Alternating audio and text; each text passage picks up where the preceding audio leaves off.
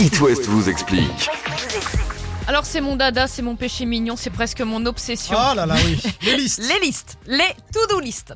Alors Ah. je me suis dit pourquoi Pourquoi je fais des listes comme ça et est-ce que ça me fait du bien? Ça te décharge de ta charge mentale dans de tous Eh les ben, trucs à ça. faire? C'est exactement En ça. parler, c'est déjà aller. Rédiger une liste, ça fait baisser immédiatement mon niveau de stress. Parce qu'il faut savoir que chaque nouvelle tâche à effectuer dans la journée est envoyée dans une sorte de cloud, en fait, mentale. D'accord Ouais. Et ça vient augmenter, comme tu le dis, la charge mentale inégalement répartie dans les Et foyers. toi, tu vous le savez décharges. bien. quoi.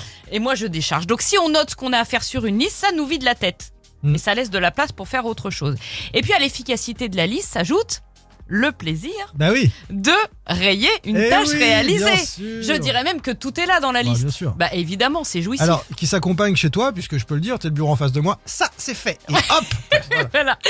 Mais attention quand même, et là, je dois vous mettre en garde, ça peut virer à l'obsession et devenir addictif. Ouais. C'est à cause de la dopamine. C'est un neurotransmetteur qui est diffusé dans le cerveau dès qu'on accomplit quelque chose comme une récompense. Tu vois Mm. On est tellement content de rayer, etc.